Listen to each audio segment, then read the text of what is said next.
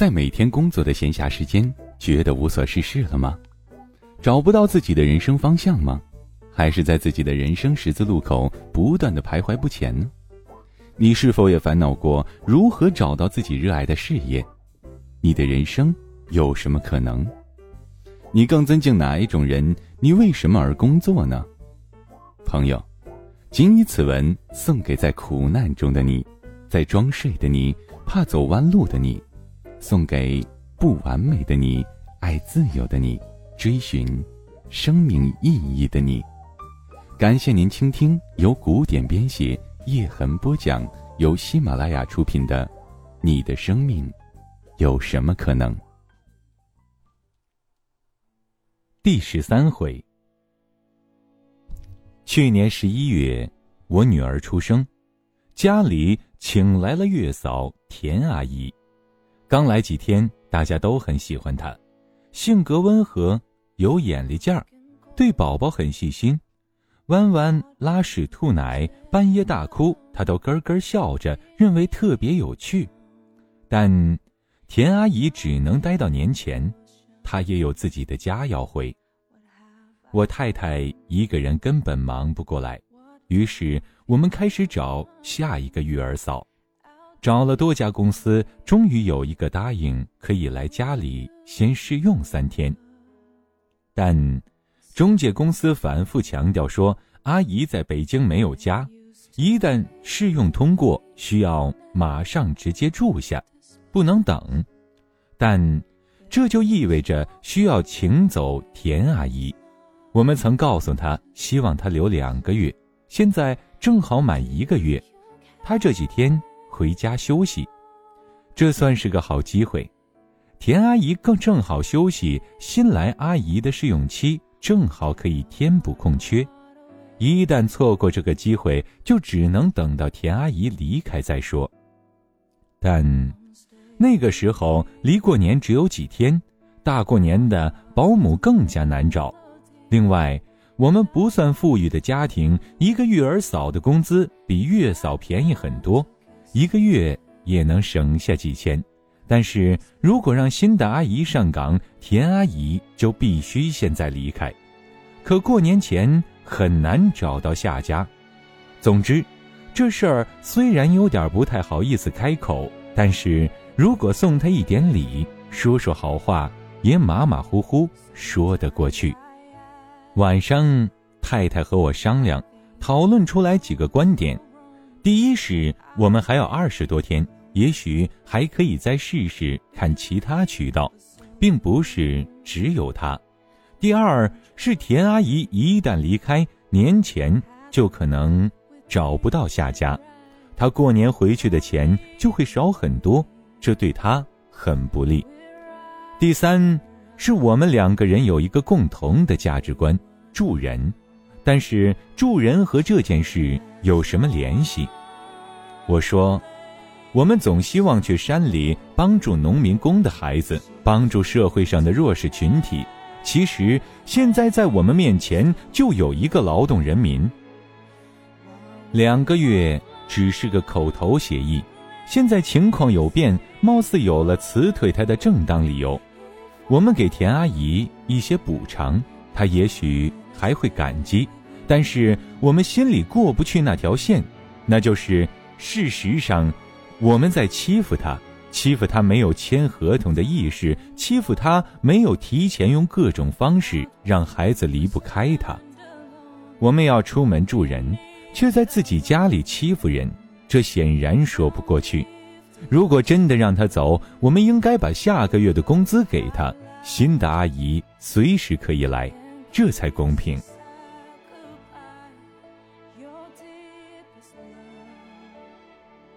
我太太是何等聪慧又善良的人，她当即认同这个想法，打电话给中介公司说：“我们无论如何不会放弃和田阿姨的承诺。那个阿姨能来最好，不能来也希望能帮她找一个好下家。”电话打完，我们都舒了一口气，这安心比少给一个月工资舒服多了。这个故事有个有趣的结局，中介公司最后还是送了那个保姆过来，在田阿姨休息时实习。按照他们的说法，他们难得遇到这么为保姆考虑的家庭，和阿姨商量后决定破例。当你坚持心里的线，世界也就在慢慢改变了。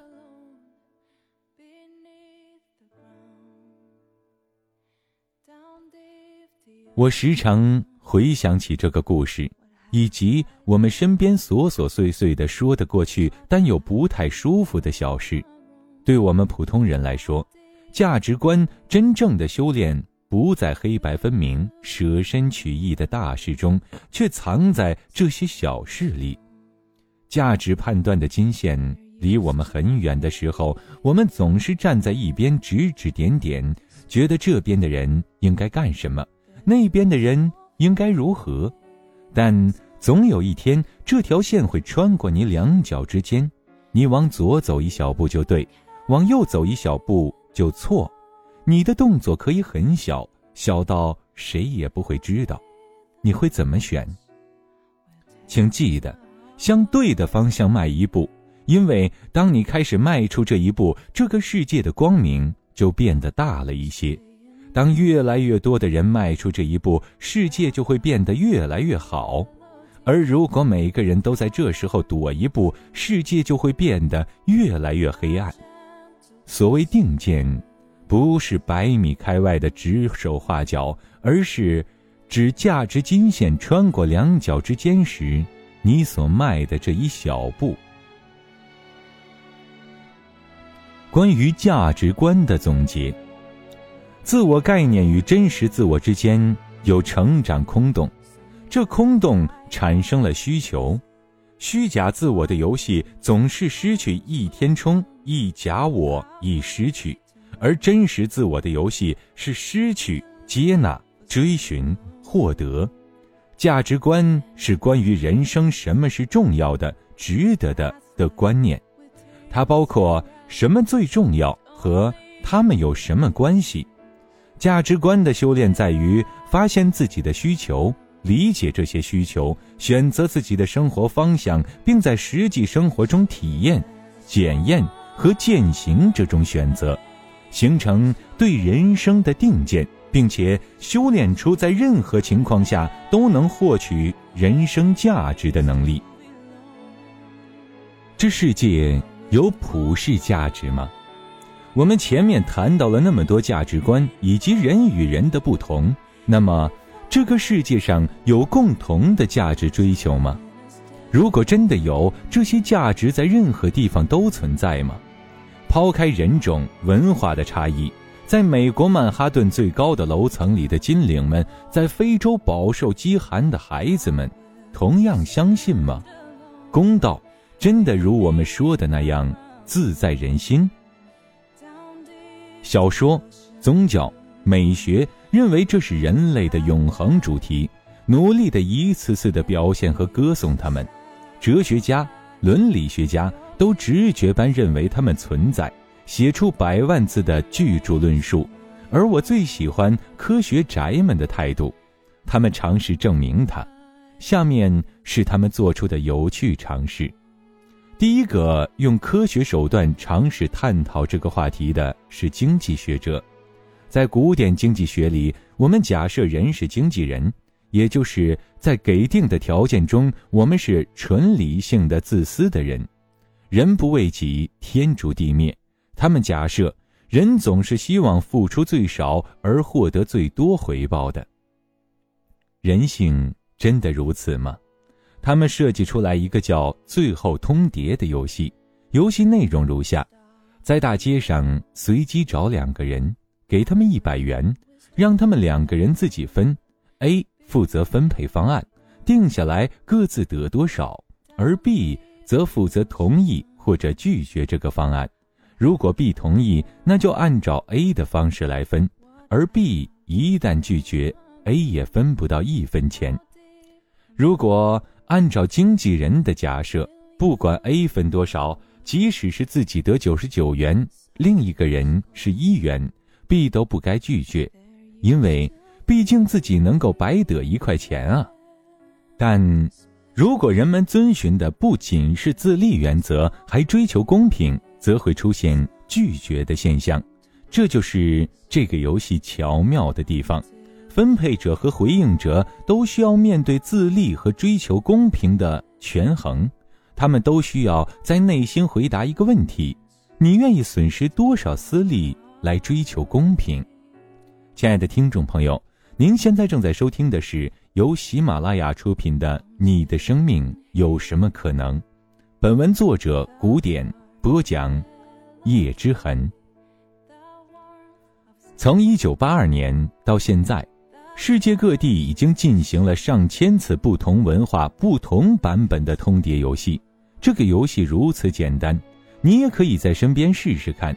所有的实验数据都指向一个结果：人并不是纯理性的自私的人。无论是分配者还是回应者，都考虑到了公平的原则。也就是说，公道自在人心的说法是真的。二零零四年，Heather Osterberg 对三十七篇论文中的七十五个最后通牒游戏实验结果进行分析。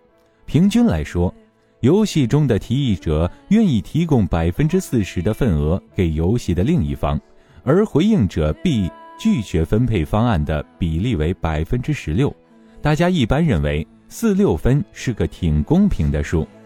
二零一一年。密歇根大学的 Josser Henry 氏做了全球田野调查版的实验，他考察了五大洲十二个国家中的十五个小型社会，包括采集型社会、刀耕火种社会、游牧社会和小型定居农业社会。我很好奇啊，这哥们儿是怎么跟当地人解释一百元这个概念的？跨文化研究依然发现，公道自在人心，但是在不同社会中，人的行为差异很大。秘鲁的 Machigerna 部落最悍、最彪悍，提议者平均只愿意给对方百分之二十六份额，而被拒绝的比例只有百分之四点八。而印尼和巴拉圭的两个部落则最和谐。平均愿意给予对方百分之五十八和百分之五十一的份额。研究者相信，人们对公平的偏好和他们日常的生活经济模式相关。无数证据证明，我们渴望获利，但是我们同时也渴望公平。人类并不是被自私占据的种族。人是如此，其他动物会怎么样？人类学的研究者继续接过这个问题，开始琢磨给动物做通牒游戏。二零零七年，这群宅男怪叔叔把魔爪伸向了我们的灵长类近亲黑猩猩，因为啊，只有猩猩们能明白呀。参与游戏的黑猩猩被分到两个隔离的笼子里，远处放着上下两套拉板，代表两套不同的分配方案。每个拉板上都有两个罐子，放着总数为十的葡萄干，只要拉近就能分吃。猩猩 A 需要先拉动拉板到一半的距离，然后由猩猩 B 继续拉，最后大家一顿猛吃，舔舔嘴唇，等待下一次。但是，如果猩猩 B 有点骨气，拒绝接受，就可以不拉进拉板，那么大家都没得吃。你猜结果怎么样？猩猩们一点骨气也没有，提议的猩猩每次都选择对自己最有利的，而回应的猩猩对于这种分配从不拒绝，他们倒是完美的经纪人。所以说，一个唯利是图的人和猩猩差不多。研究到这里，我们得出结论：追求公平是人类特有的现象。那么。这种追求到底是先天基因还是后天社会的影响？这个球又传回给经济学家，斯德哥尔摩经济学院的 Bjorn Waes 继续带球突破。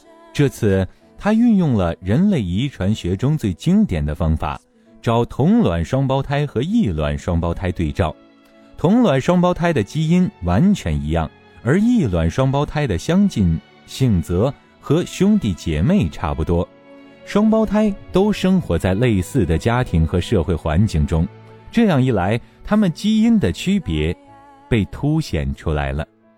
研究结果显示，同卵双胞胎不管是作为分配者还是回应者，都有显著的相关性，而异卵双胞胎则没有显示出相关性。换言之，对公平的诉求深深地根植于人类的基因之中。